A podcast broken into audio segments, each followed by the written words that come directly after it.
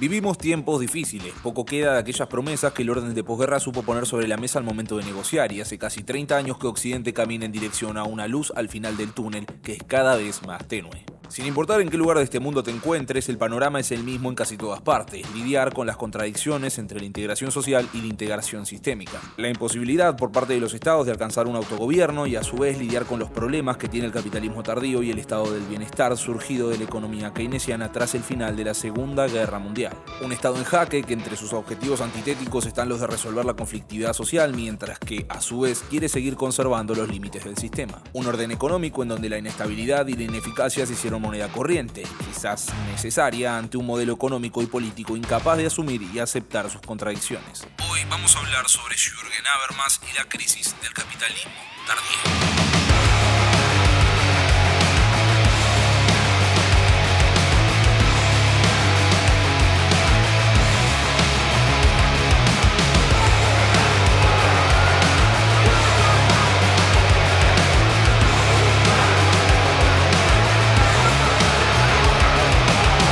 Habermas, filósofo y sociólogo alemán conocido por sus trabajos en la filosofía política y por ser el miembro más eminente de la segunda generación de la Escuela de Frankfurt, en el año 1973 publicaría su libro Problemas de legitimación en el capitalismo tardío. Lo llamativo de la teoría de la crisis de Habermas está en cómo la vincula con la teoría general de sistemas presentando a la sociedad como un sistema de sistemas sociales. Y de acá nace esa conexión que establece la doble integración, donde el sujeto tiene que integrarse tanto en la sociedad como en el sistema económico, a la vez. En palabras más sencillas, buscamos integrarnos en la sociedad y para esto hacemos uso de nuestro análisis de los fenómenos a nuestro alrededor. Pero este análisis está condicionado a priori por una serie de estructuras normativas, un conjunto de reglas en forma de instituciones, ideologías, valores que ya limitan las soluciones posibles que nosotros podemos pensar para integrarnos. Contemplamos nuestra posibilidad de autogobierno y determinación en base a ciertos valores normativos, como la idea de un Estado-nación para estructurar la sociedad, aunque estos no nos permitan resolver esta conflictividad. Es como decir, bueno, me cansé de jugar al vóley, juguemos otra cosa, pero todos los deportes a considerar como alternativa sean aquellos que se puedan practicar en la misma cancha de vóley. Nunca se considera cambiar el campo de juego y todos los otros juegos que jugamos terminan teniendo los mismos problemas que veríamos en el vóley.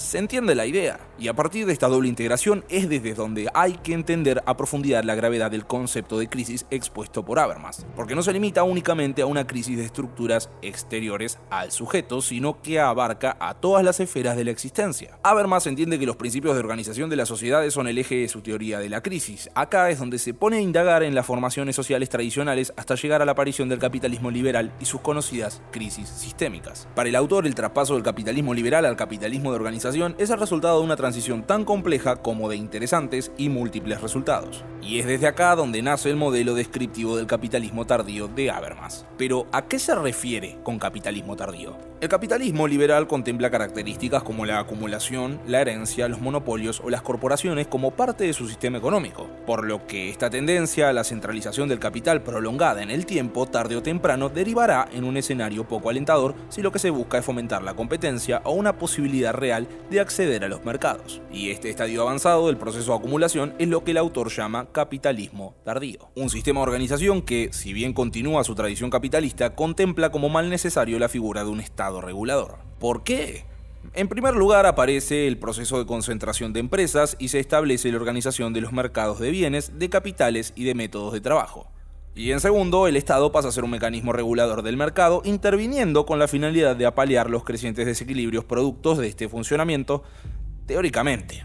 El capitalismo tardío necesita de los estados para organizar los desajustes creados por la lógica del beneficio de las enormes corporaciones industriales y financieras, y no al revés. Es más, si se toman análisis sociohistóricos como el que realiza Kevin Carson en su libro El puño de hierro detrás de la mano invisible, el Estado existiría no como un enemigo de las empresas, sino como el que asegura, en primer lugar, la existencia de la propiedad privada y sería el organismo que a lo largo de la historia asistió a las corporaciones en la acumulación de capital, además de evitar su colapso. Para Habermas es esta estructura oligopólica la que pone fin al capitalismo de competencia, es lo que puso fin al capitalismo liberal por la necesidad de los mismos estados de lidiar con la conflictividad social para sostener el orden económico. Y esta tendencia al oligopolio es una consecuencia inevitable del sistema económico. Y por ello el autor señala que el capitalismo tardío debe buscar resolver varias cuestiones que pueden separarse entre tres crisis diferentes la crisis económica, la crisis política y la crisis sociocultural.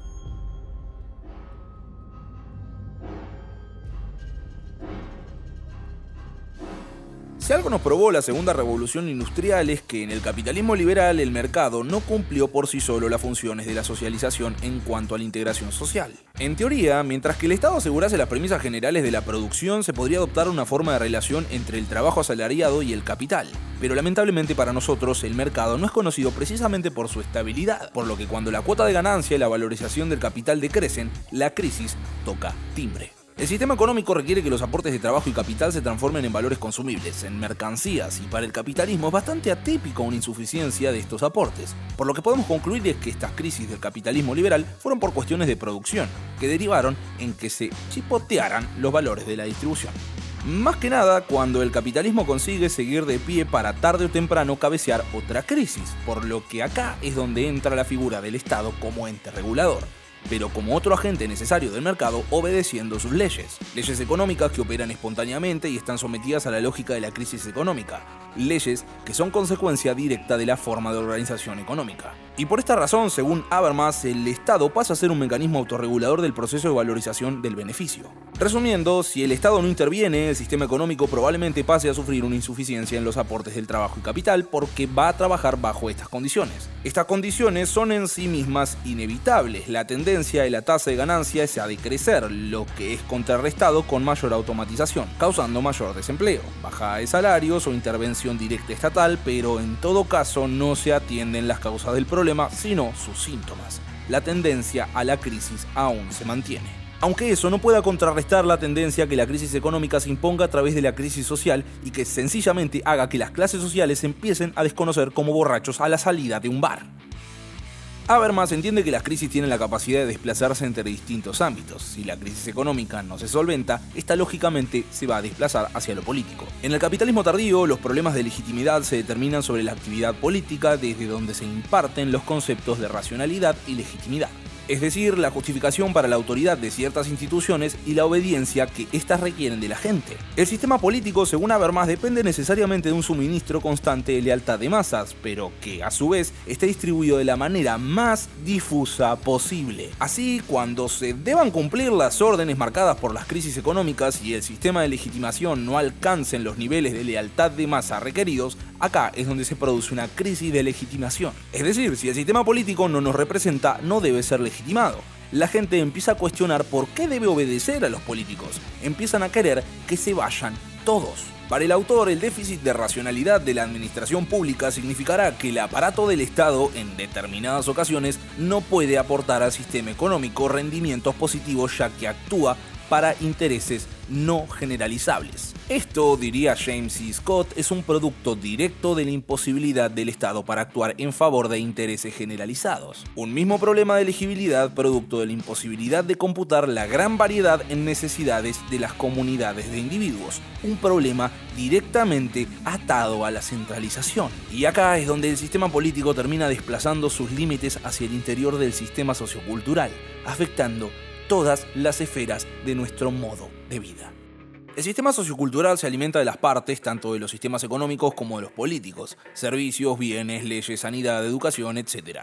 Por lo que las crisis de producción de los otros sistemas inevitablemente afectará el ámbito sociocultural, lo que nuevamente trae a colación la cuestión de la legitimación. Y esta crisis de motivación es una consecuencia directa de transformaciones que ocurren dentro del propio sistema sociocultural, lo que perturba los requerimientos de los aparatos del Estado, lo que el Estado necesita de los ciudadanos y las necesidades y expectativas que los miembros de la sociedad, lo que los ciudadanos esperan de quienes los gobiernan. Por ejemplo, cómo el Estado garantiza la producción de profesionales capaces de aportar al sistema económico. Por eso Habermas señala que indudablemente esto tendrá consecuencias dentro de las tradiciones culturales como en los procesos estructurales que afectan al sistema educativo. Y en esta parte, la autor toma un concepto de otros miembros de la Escuela de Frankfurt, como es el de la desestructuración de la cultura y de la educación por efectos de procesos de falsa motivación social propuestos por Adorno y Horkheimer. Es decir, motivar a la sociedad a formarse para un sistema económico que no le da garantías de nada, aunque Habermas responsabiliza de esto al sistema administrativo político. La gente simplemente se da cuenta que hacer lo que el Estado necesita que hagas para mantener al sistema económico no necesariamente va a otorgarles nada de lo que buscan. Como señalaría Estiéndole a Bouty en Contra 1, los siervos solo son si son voluntarios y la voluntad de servir a un rey sale de la ilusión de legitimidad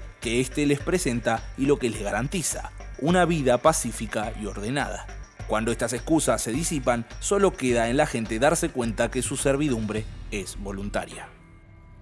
Ya para rematar este ensayo, la teoría de la crisis de Habermas sobre el capitalismo tardío se puede sintetizar con la sumatoria de una serie de contradicciones que inevitablemente, tarde o temprano, afectarán a todas las sociedades capitalistas, lo cual nos lleva a las siguientes conclusiones.